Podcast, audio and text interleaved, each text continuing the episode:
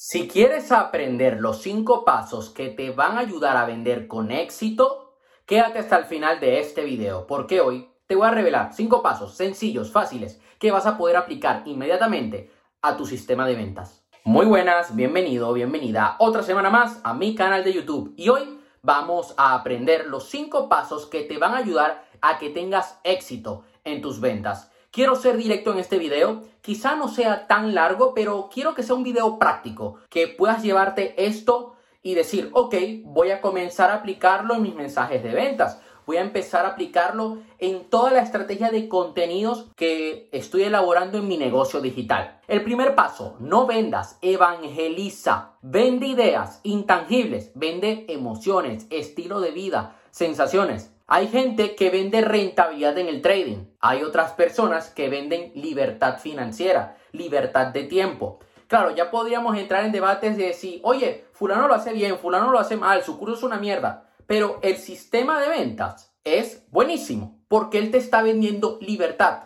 Tony Robbins no te vende ser un experto en coaching en su empresa Robin Madanas Training. Te vende facturar, ganarte la vida siendo coach a través de su sistema él te está vendiendo un estilo de vida, te está vendiendo libertad, evangeliza, no te vende. Lo importante no es tanto lo que vendemos, sino lo que va a pasar en la vida de la persona al comprarlo. Por lo tanto, tú no puedes vender un producto, tienes que vender un resultado. Si estás vendiendo una casa, tú no puedes vender esa casa. Oye, mira lo grande que es, mira las habitaciones que tiene, la localización. No, tú tienes que vender confort, tienes que vender seguridad, libertad, espacio, amor, el estar con tu familia. Si vendes tangibles, siempre habrá alguien que lo haga mejor. Si yo te vendo un si yo te vendo un producto, un libro, puede haber un libro mejor. Ah, pero si yo te vendo un resultado específico, la cosa cambia. Tenemos que tener en cuenta que el comercio cada vez será más relacional y menos transaccional. Yo he visto personas referentes en el mundo de las ventas que últimamente hacen mucho hincapié en esto, el vender desde el amor, el no presionar al cliente. Y es totalmente válido, es más, lo apoyo, porque la gente ya se cansa de, oye, deja de estar manipulándome, deja de estar presionándome. Son técnicas que se usaban hace cuatro años atrás y que funcionaban muy bien, pero ¿qué terminaba pasando? Que el cliente te compraba por incomodidad, no porque él realmente quería. Para no sentirse peor, te terminaba comprando. Entonces, nosotros debemos evitar eso. Debemos vender una sensación, ¿sí? Un cambio en su vida, pero oye, que si no me compras es cosa tuya. El segundo paso es especialízate. Este es un paso fundamental en toda estrategia. Es más, hace poco estuvimos hablando sobre unos consejos que te recomiendo que apliques en tus lanzamientos. Y eso es importante. Si tú quieres tener un lanzamiento exitoso, tú tienes que tener una oferta clara y concisa. Como clientes huimos de lo genérico. Si te especializas en un nicho de mercado, el cliente confía más en ti, ya que es poco creíble que alguien sepa de todo. Un nicho pequeño es aquel que tiene al menos dos apellidos. Por ejemplo, coach especializado en emprendedores con corazón. Tú puedes, tú puedes ser un coach especializado en emprendedores digitales. La cosa cambia. Hay coaches generalistas, sí. ¿Y cuánto facturan? Ni siquiera se ganan la vida con el coaching. Hay coaching emocionales, sí. Pero de repente te puedes encontrar un coach emocional para parejas. Un coach emocional para mujeres emprendedoras. Las he visto. Tú puedes ser un coach para emprendedores digitales. Cuanto más específica sea tu profesión, menos apellidos necesitará. Tiene que ser específica, tiene que ser clara porque entonces eso a ti te va a permitir ganar autoridad, que sepas exactamente a quién te estás dirigiendo. Entonces, claro, tu mensaje de ventas, tus campañas van a ir dirigidas exactamente a ese público. Y no solo eso, sino que otra cosa que ganas a la larga es posicionarte en el sector, es hacerte dueño de tu mercado. Cuando tú te posicionas como autoridad, la gente te va a comprar porque va a tener confianza contigo.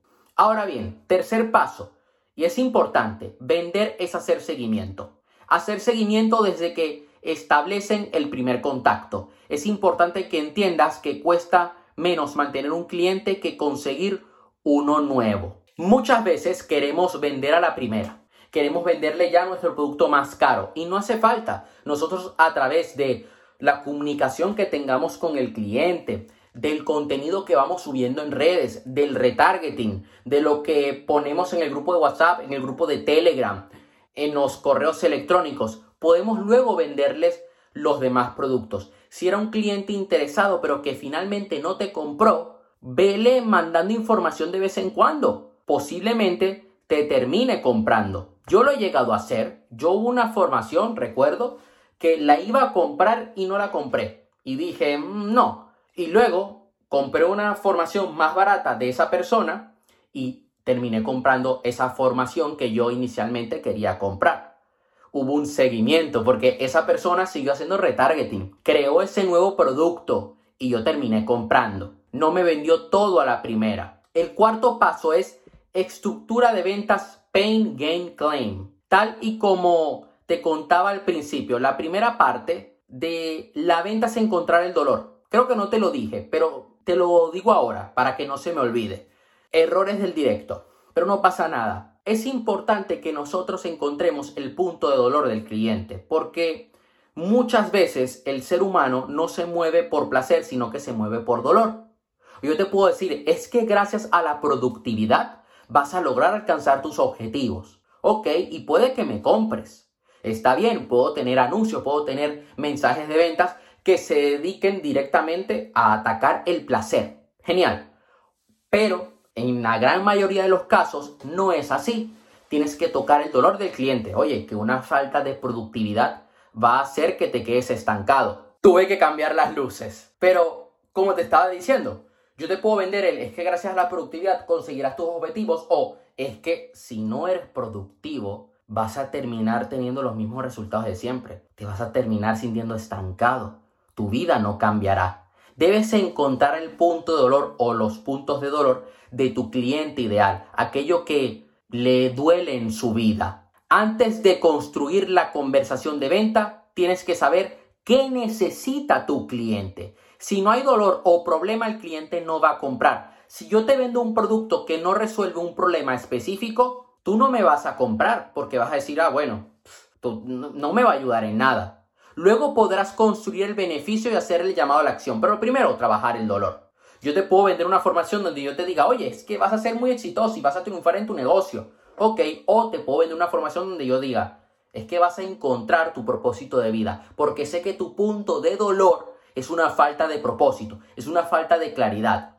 El quinto paso, el cuadrado del emprendedor. Como emprendedor puedes aportar un beneficio o un valor de cuatro maneras. A través de un producto o servicio, a través de una formación, consultoría o asesoría. Puedes aportar de una manera o añadir más valor ofreciendo dos o más. Yo te recomiendo que empieces con uno, ya luego te puedes expandir. Entonces, dependiendo de lo que te dediques, tú si eres abogado, tú vendes un servicio. Ok, Tú también podías incluso llegar a vender formación.